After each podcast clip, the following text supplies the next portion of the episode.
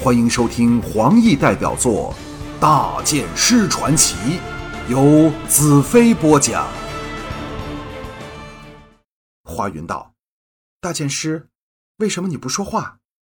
接着轻叹道：“看到你侃侃而谈、慷慨陈词的样子，实在很难相信你最喜欢的是独自沉思。”我奇道：“你怎知道？”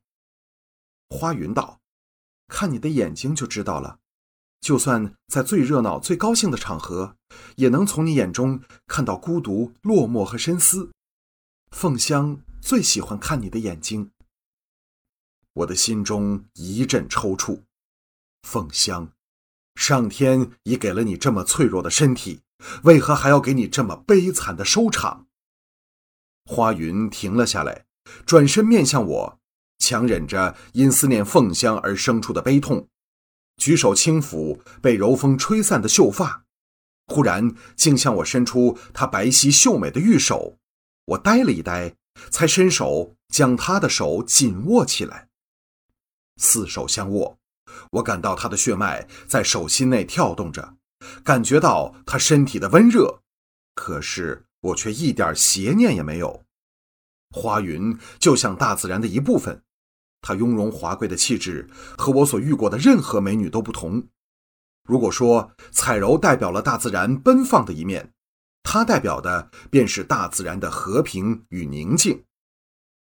花云闭上美目，好一会儿才张开来道：“自从拉萨大公死后，我们就一直担心有今天这种情形发生。”一直以来，拉萨不但是真无刀祝之术的传人，还是南北将领里最德高望重的人，连最桀骜不驯的红石和龙腾大公都不敢不听他的话。但他一死，南北微妙的平衡就变成了一地碎片。我无言的听着，不用他说出来，我也知道，我这圣剑骑士的出现使形势更为复杂。尤其是我夹着这么强大的声势而来，花云从我的大手里将手轻轻抽回去。我们再走一走好吗？我点头答应。走了一会儿，他道：“你要拉着我的手吗？”我道：“求之不得。”他主动抓着我的手，缓步而行。这时离营地更远了，月色洒在我俩身上。花云平静的道：“虽然没有明文规定，但净土祭司们都是尽量避开男女情欲，他们关注的应只是净土人的幸福，而不是个人的快乐。自从成为祭司后，我便立志将终生献给净土，不谈俗事。这念头到今天也没有丝毫改变。”他顿了一顿，叹了一口气道：“但我却喜欢让你握着我的手，只有在这时候。”我才能感到你不会舍弃净土的意念。虽然你身在净土，但我总觉得你的灵魂并不在这里。我心中一震，花云的直觉的确非常灵敏。是的，我的心并不在这里，但它究竟属于什么地方，连我自己也弄不清楚。我很痛苦，也痛恨自己。恨自己不能既分身来追杀大元首，又不能分身留在华倩身旁，或分身去将公主找回来。花云回到正题上道：“红石和拉萨是两个完全不同的人。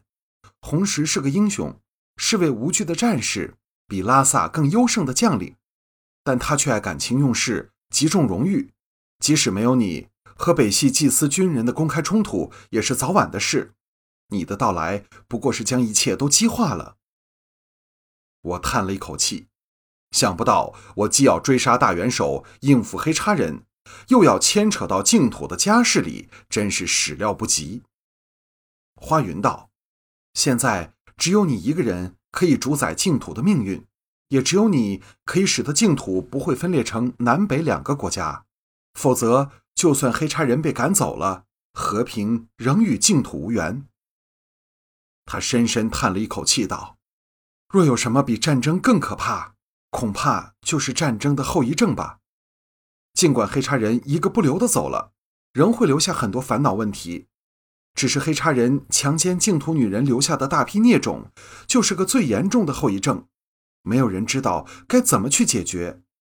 只有当你成为天庙推举的圣剑骑士后，才可以压制所有声音，做出决定。接着，轻轻道：“我知道，以龙腾为首的一群北方将领，主张把所有这种情形生下来的孩子全部杀掉，以保持净土人的血统。我们三人都不希望有那种可怕的事发生。我们三人指的当然是天眼、灵智和花云他自己。”但他们这一想法也会引起北人的猜忌，认为是南人假慈善之名，故意给北人增加一个包袱。我将他柔软的手送到嘴边，深深的一吻，侧头望着他蒙上了忧虑的眼睛，叹道：“你知道吗？我自幼便喜欢自由自在、无拘无束的生活。我痛恨仇杀和战争。我……”他另一只手伸了过来。用手指按着我的唇，制止我继续说下去，爱怜的道：“我知道，由第一眼见到你，我就知道了。”我有种将他拥入怀中的冲动，但却克制着自己。它是属于净土，属于美丽的大地，属于花草树木，而不应是属于任何人的，包括我在内。他每一个动作都是那样自然，那样的没有丝毫做作。我想起挂在凤香画室外庭院里的奇花异草，他的深情都灌注在那里。花云收起玉手，但另一只手却抓我抓得更紧了，轻柔道：“所以我们要求你阻止南北分裂，只有你才能做到。你是个天生知道怎样把控政治和战争的领袖。表面看来，你对卓莲毫不客气。”但也只有你这种特别的人，才能设伏卓莲这类彪悍的军人，故此卓莲退走时会向你行敬礼，那并非他一贯的作风。接着声音低下来道：“你也是天生使女性梦寐难忘的情人。”我将他拉着在一块石上坐了下来，肩靠着肩，放开了他的手，望向天上一弯明月，摇头苦笑道。你却是天生的美丽说客，任何事经你的嘴说出来，甚至是战争和谋杀，都会变得悦耳动听，让人难以拒绝。过了静静的好一会儿后，我叹道：“好吧，我明白了你们的意思，我知道怎么做了。”顿了一顿，我道：“告诉我，为什么你拒绝凤香为你作画的要求？”花云俏脸飞起两朵红霞，垂头低声道。当某一天到来时，我会告诉你，什么也告诉你。说到最后一句时，声音细致，仅可耳闻。回到营地时，宴会仍继续着，但我却没有了参与的心情。应酬了几句，便起身告辞。尼亚和彩柔当然起立跟随。岂知红月那妮子在众目睽睽，包括他父亲红石的注视下，竟然也公然跟在我背后。好像这是天公地道之事。这时，所有人都知道他偷偷随军跟来的原因是什么了。约诺夫向我竖起拇指，表示我了得，更使我尴尬之极。我待离的红石等远了之后，向红月道：“红月闺女，你到哪儿去？”红月皱着她可爱的小鼻子，故作惊奇道：“当然是天下第一的英雄大剑师的账目啊！”难道到现在我还要东躲西藏，又或者睡到荒野里去吗？尼雅、彩柔齐声失笑。彩柔的手穿进我的臂弯，丰满的玉体紧贴着我，柔声道：“大剑师，《闪灵的歌谣》里有两句词是这样的：没有人肯错过生命冬天里的阳光，没有人能拒绝怀里处子的热情。你想想看，有没有道理？”尼雅大笑道：“若真是这样，大剑师兰特公子便有大麻烦了。根据我非正式调查，见过大剑师的少女，没有一个不想到大剑师的账目里。若非我下了严令，禁止任何人踏入账目方圆百步之内，又在四周架设了遮挡视线的布障，情况真是不堪想象呢。”我嘿嘿一笑，道：“我还以为这是出于保安的理由，原来如此。”不过那时你们会收到很多礼物。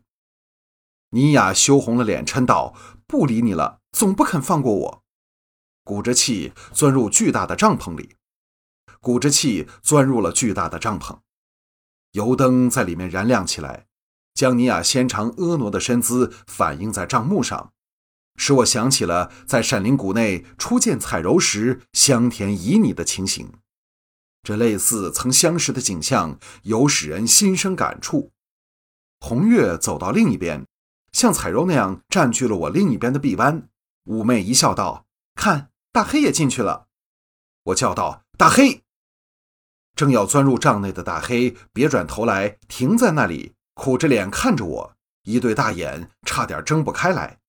彩柔抗议道：“不要耍他了，这家伙快要累死了，快进去！”大黑，大黑摇着尾巴钻了进去。哎，今夜该怎么办？我真的不知道。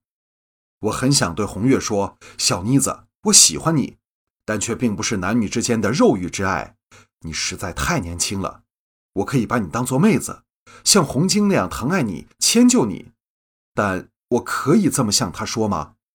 我不想伤害他，不想令他失望。而且，我真的对他一点欲望也没有吗？那只是谎言。昨晚我吻他时，便兴起了占有他的冲动，只是被我压制下去了。为何对彩柔、尼雅、红月在开始时我都在抗拒？忽然间，我知道了原因，答案是华倩。我将她留在魔女国，不论有怎样好的理由，也使我感到对她不起。现在又和别的美女缠在一块儿，心中的罪恶感便更加盛了。想想当年，我先后占有郡主和华倩，只觉得享受，哪会感到内疚？男女爱情发展的必然道路，自然是肉体的接触，那是人欲，也是天理。彩柔见我呆立不动，温柔道：“大剑师，我最喜欢看你沉思的样子，但是也最怕看你沉思的样子。”红月天真道：“醒的时候想不到的东西，可以在梦里想到。人家累了，想睡了。”我哑然失笑道。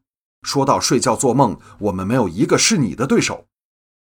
顿了一顿，我正容道：“今晚可容你仍躺在我帐幕里，但你要答应我，明天晚上你要回到你父亲那里，给点空间让我好好想一想。就算我求你了。”红月呆了一呆，垂下头来，凄然若泣，没有答话。我的心软化下来，搂着他的肩头亲吻他，道。你不是要跟我上爱情的课吗？这就是第一章。当适当的时刻来临时，一切自然会发生，那才是真正的爱情。红月的美目闪着亮光，怀疑的道：“真的吗？”彩柔探头过来，肯定答道：“真的，那是千真万确的。”